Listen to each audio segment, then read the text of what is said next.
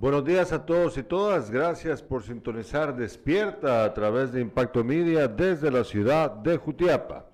Soy Gerardo José Sandoval y esperamos que estén ustedes muy bien. Y a mi lado mi padre Carlos Alberto Sandoval. Buenos días, papá, ¿cómo estás? Buenos días, Gerardo José. Eh, saludos para quienes eh, nos ven y nos escuchan. Hoy tenemos importante información. De todo tipo. Sí. De todo tipo. El día de hoy vamos a hablar de temas que son de importancia transcurridos en las últimas 24 horas. Y esperamos que ustedes pues, nos escriban, nos compartan su opinión acerca de todo lo que se hable en esta hora y pico de programa. Fíjate que eh, me voy a adelantar un poquito con este, comentando un poco, ¿no? Sobre las comadronas en el departamento de Jutiapa. Eh, nunca habían recibido dinero del Estado y hacían su trabajo porque les gustaba, aparte de que en sus comunidades eh, son personas muy importantes. Sí, le realiza una labor necesaria, ¿no? Pero Claro, ya sí. nos explicarás a qué te refieres Sí, con esta sí. noticia. Eh, aparte de eso, pues también vamos, vamos a hablar un poquito acerca del acci- del- de lo que le sucedió al exgobernador Armando Palma. Ayer tuvim- tuve la oportunidad de platicar con ciertas fuentes que me eh, contaron más detalles acerca de, su trágico accidente, de su trágica muerte. Vamos a contarles en breve un poquito más de esto porque eh, resulta que eh, sí, sí me parece a mí que obviamente aquí ocurrieron varias cosas que se, que se conjugaron para que esto ocurriese, pero, pero la gran diferencia sin duda es la ineficacia del Estado, porque si el Estado hubiese cumplido con eh, lo mínimo, probablemente el señor Palma estuviera aún vivo y eso que le ocurrió a él, sinceramente pudo haberle pasado a cualquiera, aun cuando pues voy a contar algunos detalles que pues como expliqué hace un ratito puede parecer como que todo, todo se conjugó para que ocurriese, de todos modos, si el Estado cumpliera con su deber, esto no hubiese, no hubiera pasado. Ya voy a explicarme más adelante eh, con más detalle acerca de por qué lo estoy diciendo. Eh, pero por lo pronto, vamos de una vez con nuestra revista de prensa.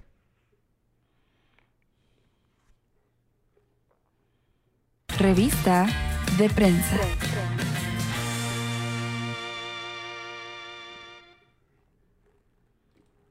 ¿Qué dice hoy Prensa Libre?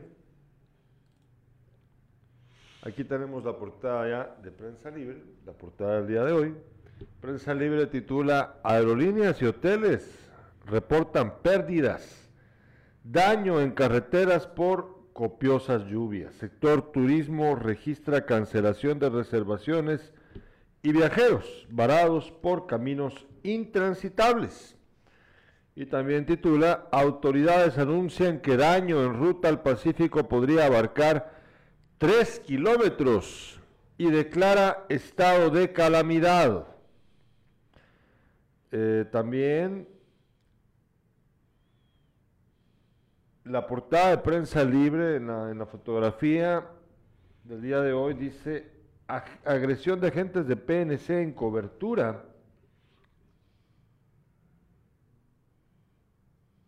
Esto con respecto a lo que ocurre con la toma de la Universidad de San Carlos, que sigue con, lo del, por ejemplo, lo del Consejo Superior Universitario, eh, y los agentes de la PNC, pues, eh, se comportaron de un modo violento eh, con los medios de comunicación que estaban tratando de cubrir esta noticia el día de ayer. Eh, lamentable, la verdad. Y Le, le destruyeron su equipo de trabajo a un periodista. Y ya hay manifestación de- del Estado, del gobierno, que van a pagar el daño causado en cuanto al equipo, ¿no? Mm, Sí, pero De todos modos, esto no, no, debe- no debió ocurrir. Qué bueno Claro. que vayan a hacerse responsables, pero de todos modos no, eh, no hay justificación. Esto no debió ocurrir y ojalá que, que las autoridades del Ministerio de Gobernación comprendan que esto simplemente es inadmisible. Inadmisible. No pueden comportarse los agentes de la PNC de forma violenta o abusiva con los medios de comunicación. Bueno, con nadie. Nadie en general, ¿verdad? Pero...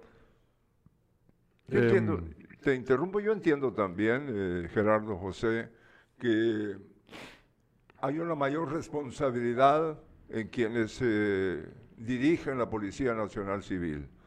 ¿no? Sí, sí, pero están a cargo del Ministerio de Gobernación. Bueno, es- O sea que de todos modos hay una cadena de mando, ¿verdad? exacto. Sin duda el, el- el jefe de la PNC a nivel nacional, el director de la PNC, también tiene responsabilidad. Eh, pero, pero sí esto debe de, de quedar claro para los agentes. Yo creo que hay momentos en los que pueden comportarse como, eh, o sea, en- de- cuando hay una mani- cuando hay la tensión de estar en el lugar eh, puede generar a veces crispación de nervios y todo, pero no para venir y hacer lo que hicieron. Fíjate que vamos a voy a leer la noticia acerca de eso que pasó ahí. El fotoperiodista de Prensa Libre Guatevisión, Carlos Hernández Ovalle, fue agredido por agentes de las Fuerzas Especiales de la PNC mientras que documentaba la captura de uno de los estudiantes universitarios que protestaban en la calzada Roosevelt. Los policías declararon parte de su equipo de fotografía. Las Fuerzas Especiales de la PNC agredieron al reportero eh, cuando cubría este evento que, en, el que se protestaba, la gente protestaba su inconformidad con la elección de Walter Mazariegos como rector de esa casa de estudios. Eh, los agentes tomaron el área y utilizaron gases lacrimógenos para dispersar a los manifestantes quienes les respondían con piedras y luego lograron subirse a uno de los buses que tenían en el área y se retiraron del lugar. Los agentes llevaban la orden de detener a todo estudiante que estuviera en la manifestación.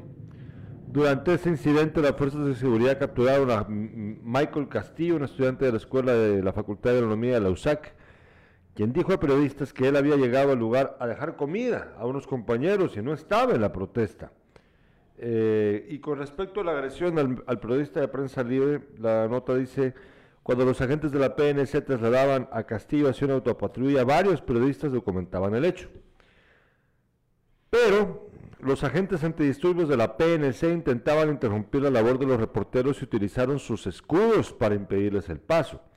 En un momento, los agentes tenían rodeado, a Castillo y los periodistas se acercaron a documentarlo y fue allí cuando un policía usó su macana para agredir a Carlos Hernández Ovalle, reportero gráfico de Prensa Libre Guatevisión.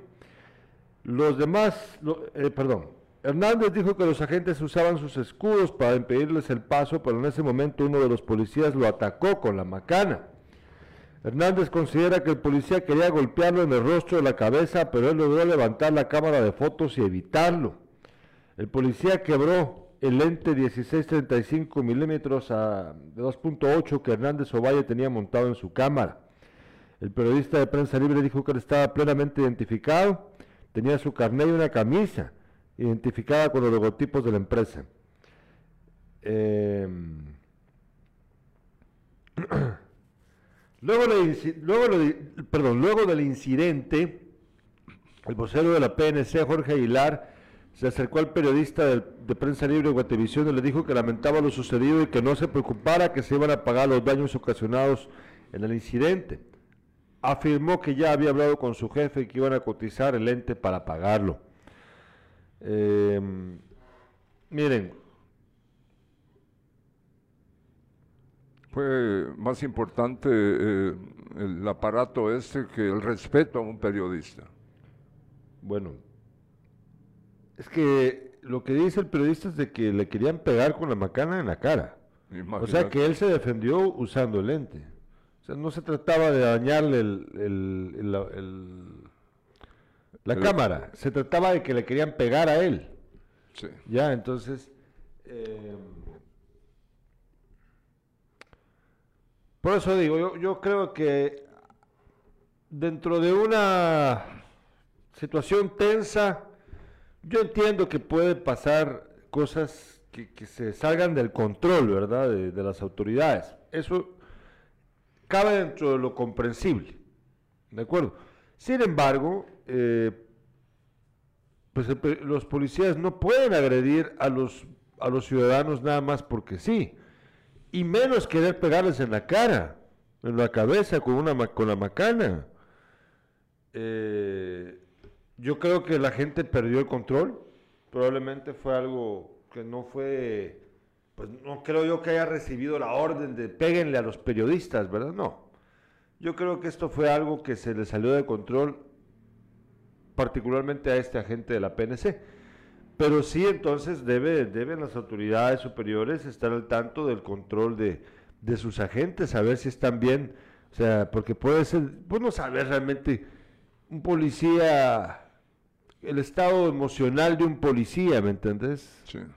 O sea, todo puede salirse de control. Imagínate que lo hubiera logrado pegar.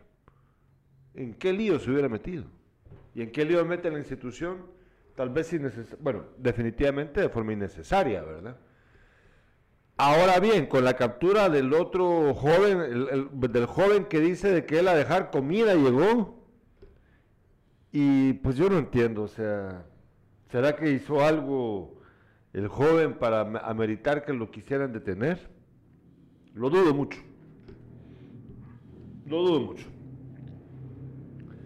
Eh, bueno, ahora veamos lo que dice la portada del periódico.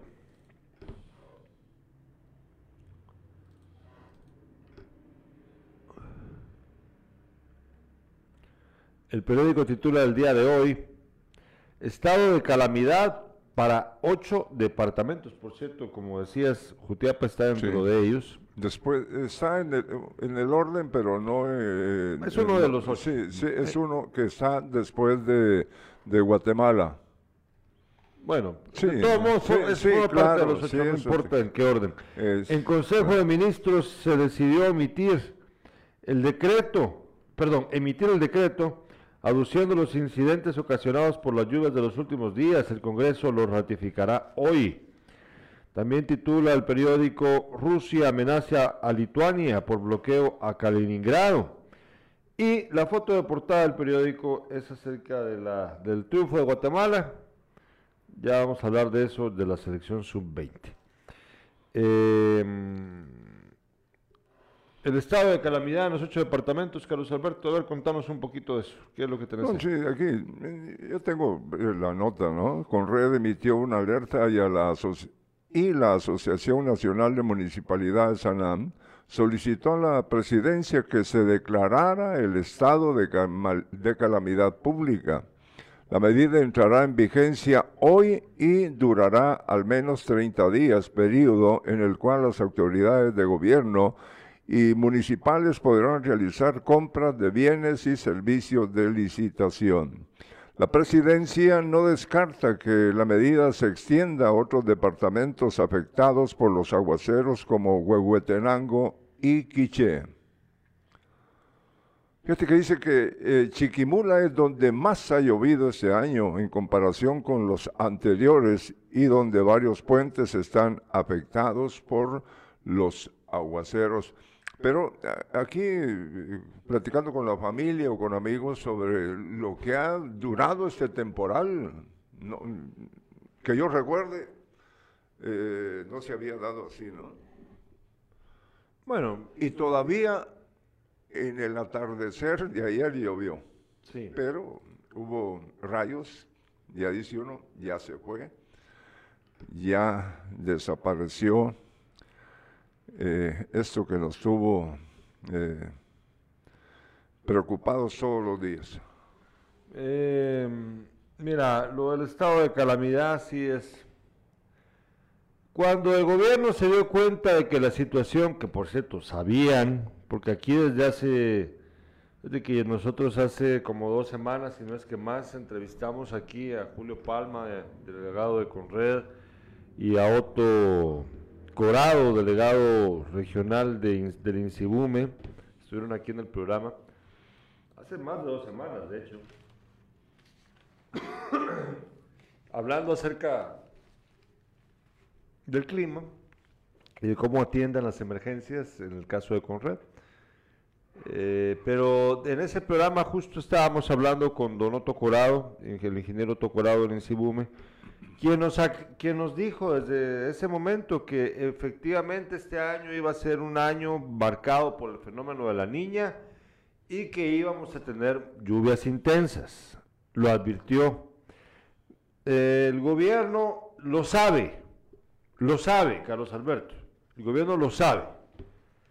Sin embargo, eh, no toman las medidas en el momento que deben tomarlas. ¿Por qué no se declaró estado de prevención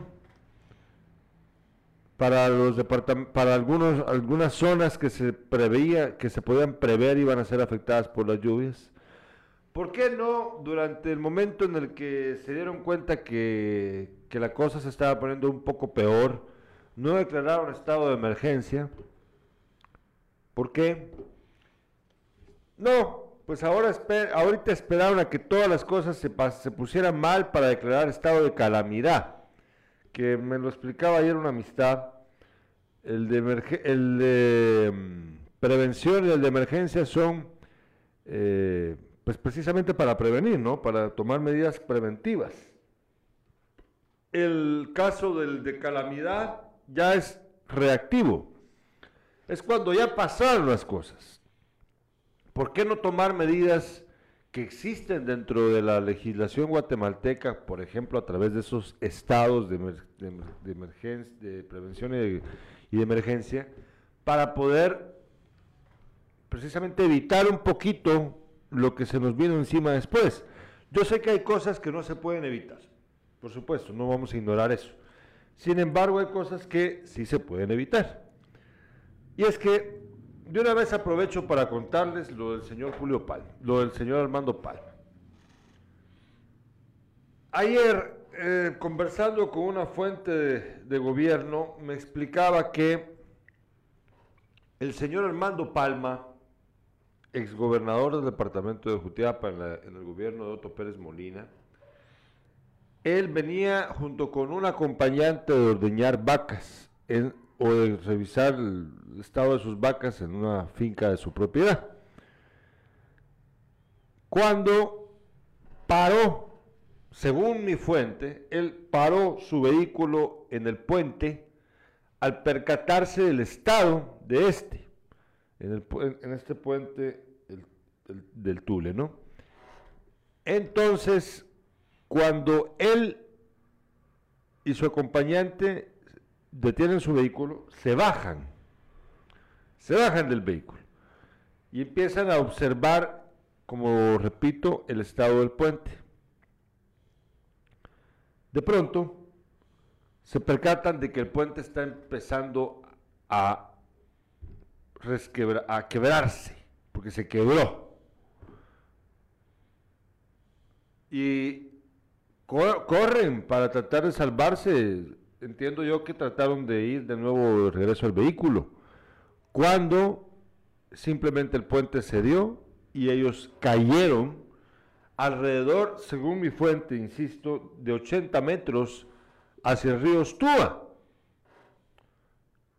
Fue una caída de aproximadamente 80 metros, Carlos Alberto, desde el puente hasta la, la base natural del río.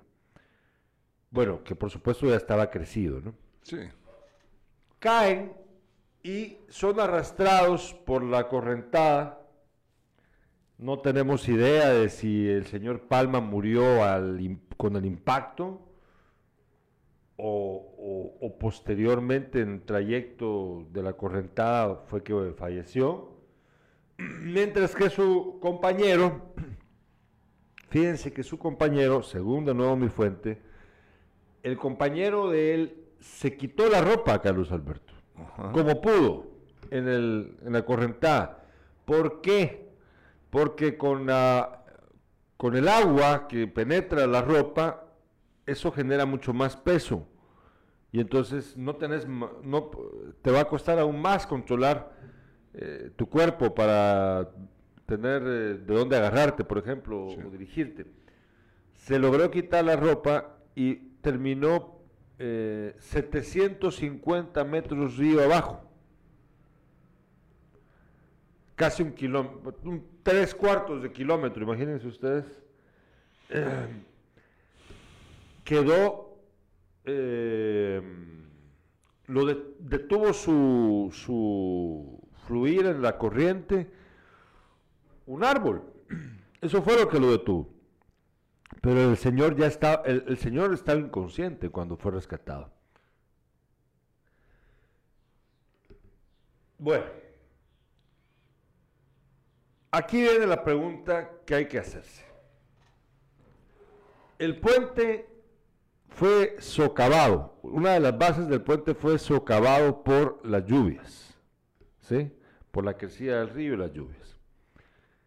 Yo le pregunté a esta persona que me informó de, estos, de todos estos acontecimientos, le dije si él estaba al tanto de si hay, eh, ¿cómo se dice?, mantenimiento por parte de Covial al puente, a los puentes. Le pregunté, mira, ¿vos has visto si hay de verdad mantenimiento? Entonces me dijo él, mira, me dijo, sí, está a cargo Covial de eso, pero lo cierto es de que como la red vial es tan grande, hay tantos puentes en el país, la verdad es que creo que no se dan abasto para realizar el mantenimiento. Hay una nota de, de, Caminos, dice que es buena la cantidad de dinero que da el Estado, sí, pero no alcanza. ¿Entendés? Sí, pero más allá de que alcance o no alcance, ¿vos has visto alguna vez a, alguien haciendo una supervisión o mantenimiento de algún puente aquí? No, yo no. Nunca yo tampoco lo he, visto. ¿Ustedes alguna vez han visto a alguien supervisando o dándole mantenimiento a un puente aquí en Jutiapa? ¿O en alguna parte del país? Cuéntenme, por favor, escríbanos aquí si alguna vez han visto a alguien haciéndolo. Porque yo en mis 41 años nunca he visto a nadie haciendo eso. Yo nunca he visto a nadie supervisando o dándole mantenimiento a un puente aquí en Guatemala. Cuéntenme, tal vez yo estoy equivocado. Tenemos mensajes de los espectadores, nos dice Juan Carlos Salazar, buen día, don Beto Gerardo, que tengan un miércoles bendecido, gracias Juan Carlos. Sergio de León dice, el tema central no es la agresión al periodista, eso es desviar información. El tema es la burda elección de Pérez Aguilera, defensor del genocida Ríos Montt. Bueno, sí, con respecto al magistrado, ¿no? Gustavo Adolfo Padilla Castro dice, los ratoncitos azules acaban de reducir la vergüenza deportiva y contra todos los pronósticos ganaron. Hugo Pérez Aguilera, nuevo magistrado de la Obscura CC, nunca estuvo más contento el diablo, pobre país, nos dice. Bueno, sí, tiene razón, bastante razón. Bueno, vamos a una hora de pausa comercial y al regreso los titulares con Carlos Alberto Sandoval.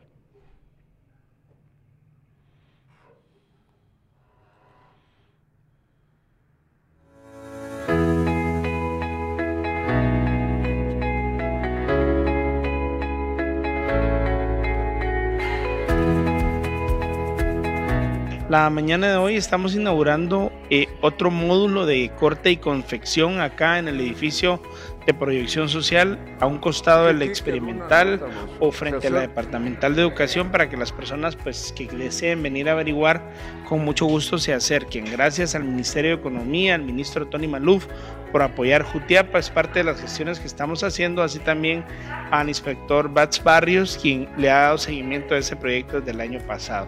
Hoy nuestra instructora es la licenciada Gilda Duque, quien viene de Santa Catarina Mita a enseñarnos y ya es nuestro tercer módulo acá en, en, Jutiapa. También para poder coser en máquina industrial, ¿verdad? Que se van a hacer las gestiones para o traer las máquinas o llevarlas a la, al lugar para que puedan aprender y sacar realmente profesionales que tengan la capacidad de darnos este oficio, este servicio a toda la población jutiapaneca. Y eso es importante para nosotros porque estas personas están emprendiendo en otras labores, buscando otras maneras de sacar adelante a su familia. En esta oportunidad estaremos acá en el la Municipalidad de Jutiapa desarrollando lo que es el proceso de formación y capacitación de prendas textiles, ¿verdad? Lo cual eh, se pretende que la mujer jutiapaneca eh, aprenda un arte para así poder incursionar en el área productiva. Eh, acá todas las personas que estén interesadas, ¿verdad? Gracias a las gestiones de la Municipalidad de Jutiapa y otras instituciones como el Ministerio de Economía, se les estará brindando lo que es todos los materiales y equipo necesario para que puedan desarrollar este curso. Municipalidad de Jutiapa. Tenemos eh, más información. Eh, se acerca onda del este. El INSIBU me informó que se acerca una nueva onda del este y lloverá fuerte el fin de semana.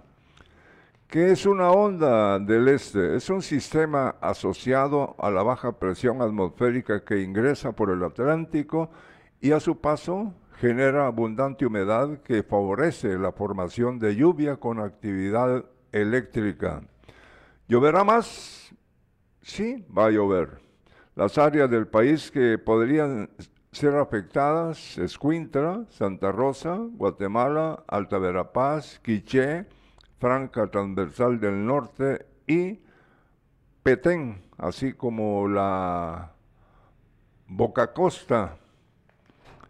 Y se dice que el fenómeno meteorológico conocido como la niña seguirá afectando al país hasta julio, con remanentes de lluvias que amenazan con provocar la más inestabilidad en los suelos ya saturados.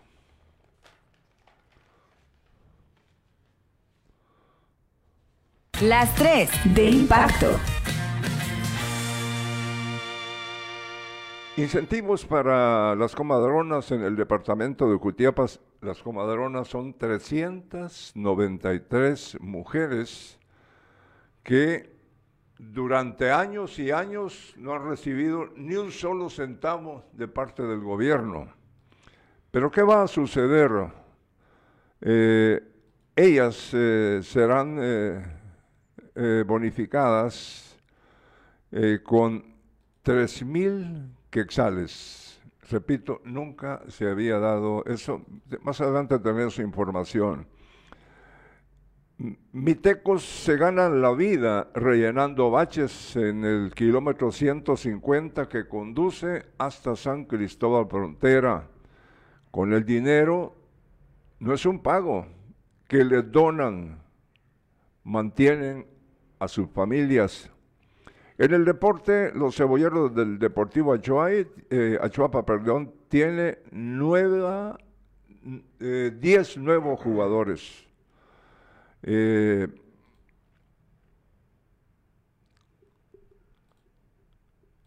diez nuevos con experiencia como Rafiña y el ruso Moreira, dice. Municipal, ante lo que hizo la Baby. No, la Barbie. Ah, perdón, la Barbie, sí. De quedarse dirigiendo la selección de Honduras, contrataron al mexicano Torres Servín, quien ya fue campeón con el equipo de Antigua. Guatemala con un gran partido venció a Panamá tres goles a uno y calificó para octavos de final. Mira, el partido fue, este partido fue emocionante porque quien abre el marcador son los chapines. Luego los panameños empatan. Y vienen eh, dos jugadas más en el segundo tiempo y que con ese resultado se ponen 3 a 1. Y se defendieron como, como pudieron. Y te voy a decir una cosa, me gustó mucho la manera como, como el equipo, eh, luego de una derrota de 5 a 1, logró salir adelante venciendo a Panamá, que a todas luces y con los comentarios de las personas que estaban narrando este partido, es eh, superior a la selección guatemalteca. Vamos a ver qué pasa más adelante. Entonces vamos con lo de los incentivos.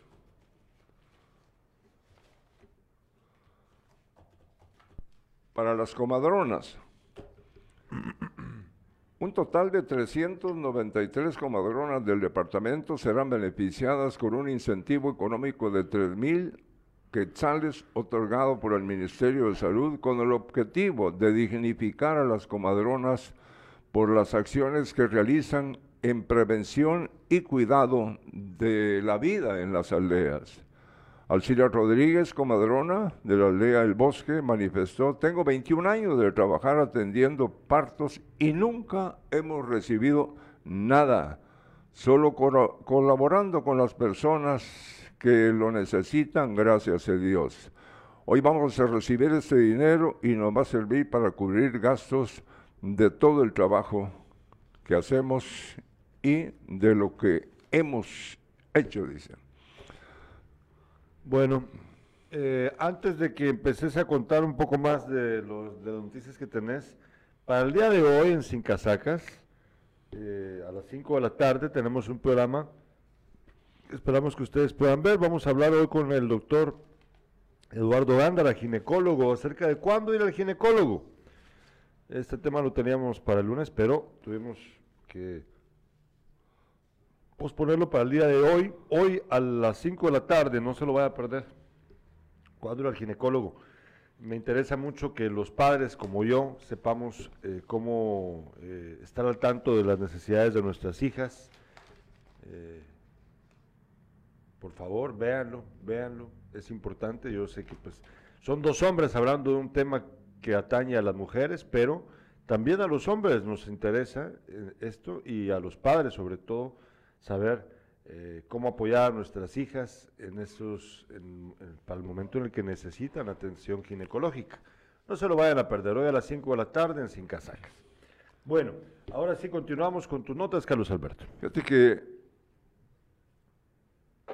yo tengo ratos de no viajar a Asunción Mita, menos todavía a San Cristóbal de Frontera, y desde hace años atrás, sí, he visto yo como eh, muchachos, eh, algunos eh, pues no tan jóvenes, se dedican a tapar los agujeros que hay en la ruta interamericana.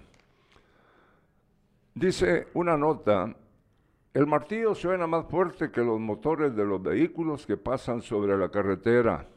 Un joven fornido de unos 30 años intenta aplanar las piedras que arroja en los agujeros del asfalto. Otro hombre, que también porta un chaleco naranja neón, pinta las rocas con una mezcla de aceite y diésel. A pocos metros de la obra, de mantenimiento, un muchacho agita un bote de jabón para captar la atención de los conductores. A veces tienen suerte, a veces no. Esta vez logra conmover al piloto de un microbús, quien deposita un billete y un puñado de monedas dentro del recipiente. Los tres hombres de la carretera, vecinos de Asunción Mita, se dedican a rellenar los baches que el Ministerio de Comunicaciones, Infraestructura y Vivienda no atiende. Están en el kilómetro 150 de la ruta centroamericana que conduce a San Cristóbal Frontera, que conecta con El Salvador. Al ver que no les dan mantenimiento a las carreteras, yo lo tomo como un trabajo. Es una, una manera de ganarse la vida.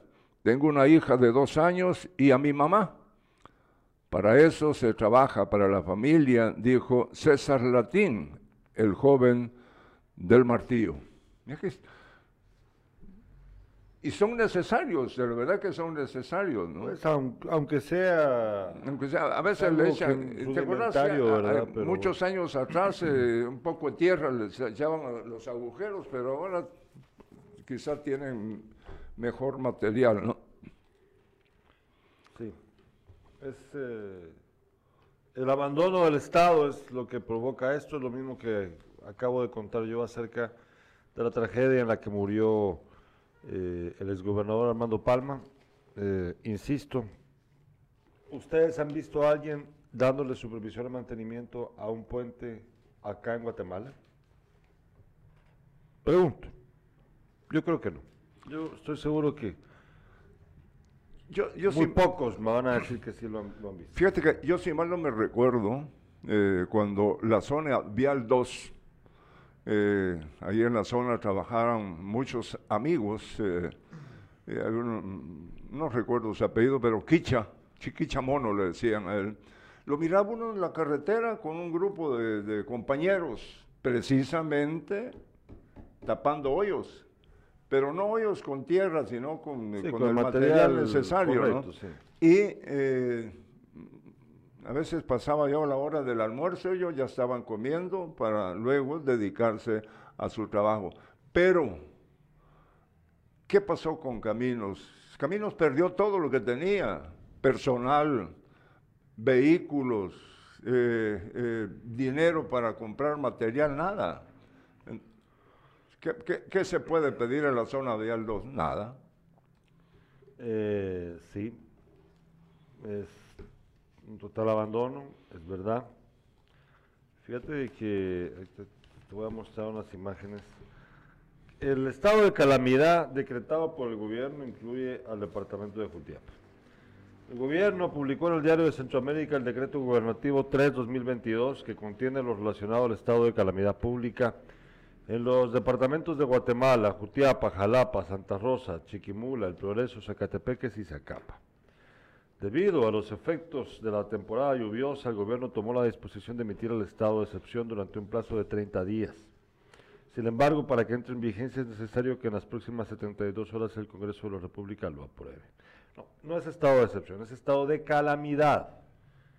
Aquí se confundieron. Pero el estado de calamidad pública permite al Ejecutivo limitar varias garantías constitucionales como la libre locomoción. Además, la declaratoria también faculta al Ejecutivo a establecer medidas para el resguardo de los ciudadanos y obliga a todas las instituciones públicas a prestar auxilio al gobierno para el control de la crisis por las lluvias. El acuerdo también faculta a las autoridades a evacuar habitantes de áreas catalogadas de alto riesgo.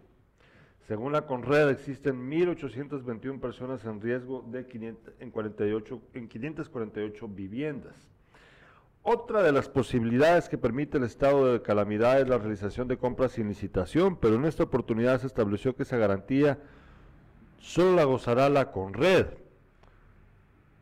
Esto no tiene mucho sentido, la verdad. Finalmente, el acuerdo establece la rendición de informes al Congreso de la República sobre las acciones y medidas tomadas. Digo que no, no, tiene, no tiene sentido de que solo pueda hacer compras sin licitación la CONRED, porque la CONRED no es, una, no es un ente ejecutor. Entonces, ¿qué, va, ¿Qué va a hacer la CONRED? ¿Qué va a comprar? Chalecos. Va a comprar lazos y cosas para rescatar gente. ¿Qué, va a comprar la CONRED con esto? Con- No, hombre.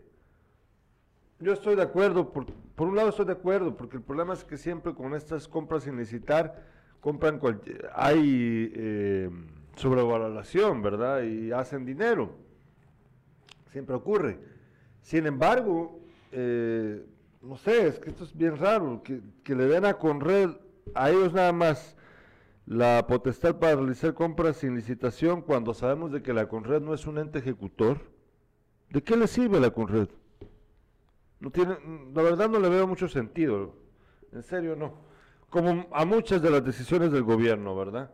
O sea, ¿de qué manera van a evitar que sigan ocurriendo los desastres naturales que han estado ocurriendo provocados por la lluvia? Veamos esta imagen, por favor, Irlandita, de cómo está, por ejemplo, el estado, eh, bueno, ahí vemos parte de los derrumbes que han habido y de, lo, de lo que ha generado. Vean, ahí está.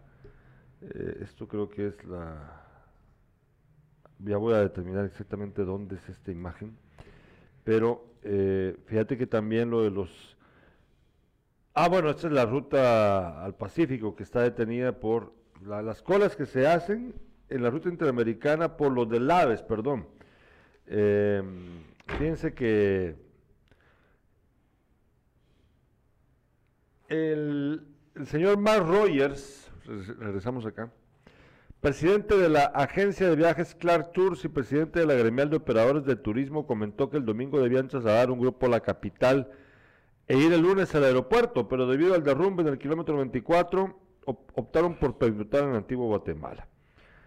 Eh, respecto a estadías en los hoteles, Ramos explicó que varios establecimientos registran cancelación de reservaciones de turistas nacionales y extranjeros. Otras son reprogramadas o los viajeros llegan varias horas después de lo previsto.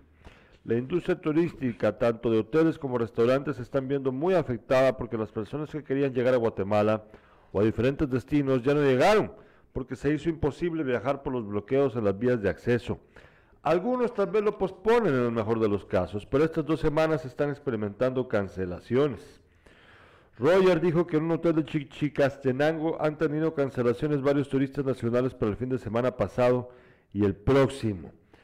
Eh, se van a perder de los negocios por el turismo muchos que necesitaban después de la pandemia, Carlos Alberto, reactivar el turismo, los negocios, los restaurantes, los hoteles, todos los servicios relacionados que han sufrido tanto por la pandemia, pero ahora resulta que se ven afectados por el estado de las carreteras. Fíjate que eh, cuatro personas eh, de origen guatemalteco, pero con residencia en los Estados Unidos, fallecieron en su camino hacia Tikal precisamente por el mal estado.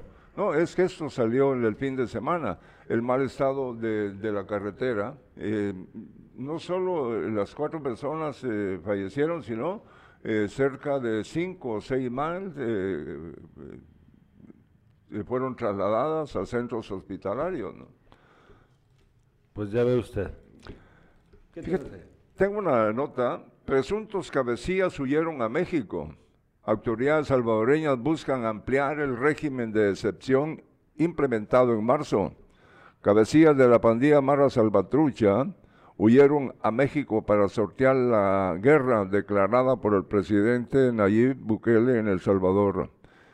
Informó ayer el gobierno que se propone ampliar el régimen de excepción vigente para seguir combatiendo Muchas de esas sillas, cabecillas que están pendientes de capturas, sabemos que están en México y que desde allá están girando instrucciones de manera cobarde, declaró ayer el ministro de Justicia y Seguridad Gustavo Villatoro al canal privado 21 de la televisión local. El funcionario no explicó cuándo huyeron del país ni entregó identidades la banda es liderada por 15 miembros que equivale al número de letras de la Mara Salvatruchas. Vamos a una breve pausa comercial. regreso más acá.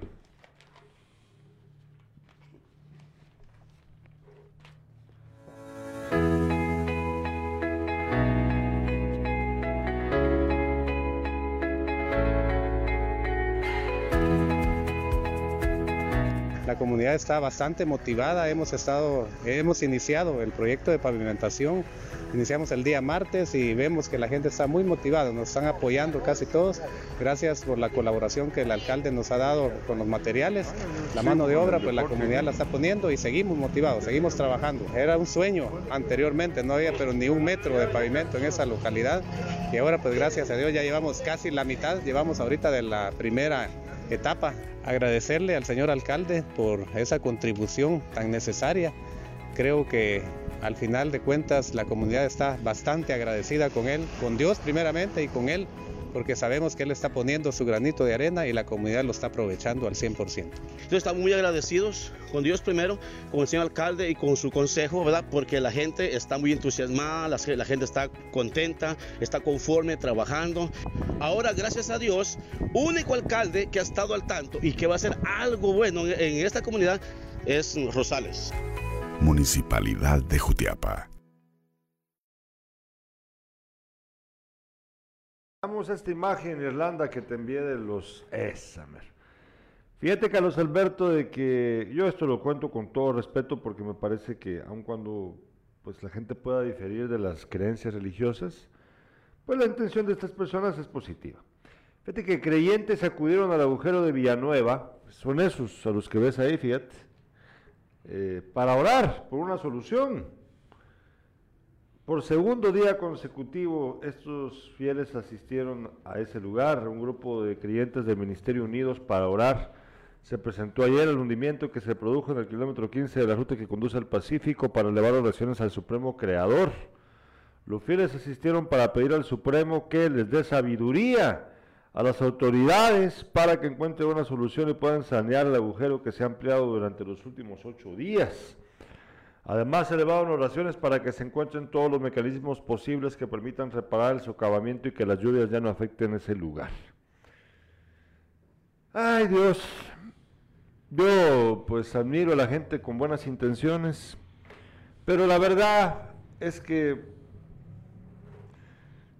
eh, si no hay voluntad, por mucho que ellos recen y que Dios o el Supremo, o como quieran llamarlo ustedes, quiera darle sabiduría a las autoridades, por mucho que quiera darle sabiduría, si ellos no tienen voluntad, no va a pasar nada. Bueno, sí, vámonos con el deporte, Carlos Alberto. Fíjate que aquí tengo lo del deporte. Eh, Arquímedes Ordóñez, que reside en los Estados Unidos, eh, sus padres son de origen guatemalteco, ya tiene dos goles. El primero lo metió eh, contra El Salvador y ayer, ayer anotó el gol que que dio la primera, había ocurrido otro antes, pero la primera victoria a la selección guatemalteca. Arquímedes Ordóñez, dice, marcó su segunda, segundo gol en el premundial y fue pieza clave para la primera victoria del conjunto guatemalteco.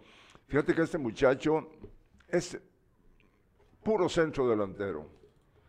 Eh, no te baja más, eh, no llega más que al medio campo y su trabajo defensivo se lo deja al portero y, a los defensas, mediocampistas. Él está atento. Y fíjate que solo él, yo, lo vi en dos o tres ocasiones ayer, que se le prendieron prácticamente tres defensas del equipo rival eh, que eh, antes de llegar al área ya lo habían votado, ¿no? Eh, fue, un, partido interesante. y aún con las deficiencias que tiene nuestra selección, ayer me sentí muy emocionado yo con esta con este triunfo, con, este, con esta victoria que, que le permite a la selección guatemalteca sumar ya tres puntos y queda pendiente el partido con Aruba, eh, uno de, los, eh, de las islas, eh, está este, este, este, departamento, este país, mejor dicho. Entonces, la bicolor dice, puso alma y corazón para conseguir su primer triunfo. Guatemala se las cobra a Panamá. Mira los panagüenses con buen... Panameños. Eh, perdón, panameños con, eh, buen, estado físico, altos en su mayoría, ¿no? Mientras que los guatemaltecos eh, no. Sí, pero con mejor manejo de balón los chapines, ellos con más fuerza, más velocidad, pero al final de cuentas Guatemala pues termina ganando. el otro resultado Ayer, El Salvador le ganó 4 a 1 a Aruba. Mañana, mañana Guatemala se mide con Aruba en el estadio Doroteo Mamush a las 2 de la tarde y a las 6.30 Panamá contra El Salvador. Fíjate, si Guatemala le gana a la selección de Aruba eh, puede sumar seis puntos, eh, eh, puntaje que ya tiene El Salvador, pero por ahí viene Panamá. Si no gana, se queda en, en espera de otro torneo, ¿no?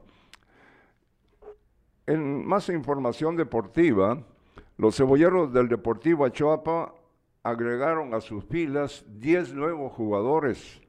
El presidente del club, Francisco Cepeda, dijo que son jugadores con experiencia, como Rapiña y el ruso Moreira.